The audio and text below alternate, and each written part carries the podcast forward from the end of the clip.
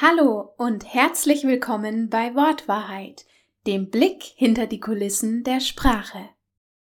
Ich bin für dich in erster Linie zwar hörbar, trotzdem möchte ich dich heute für das Wort sichtbar sensibilisieren.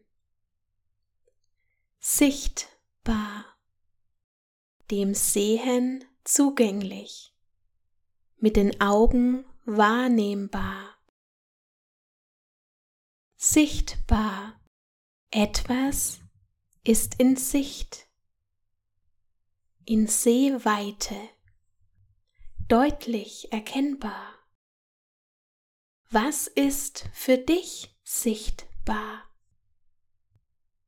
Und wie weit reicht deine Sehweite?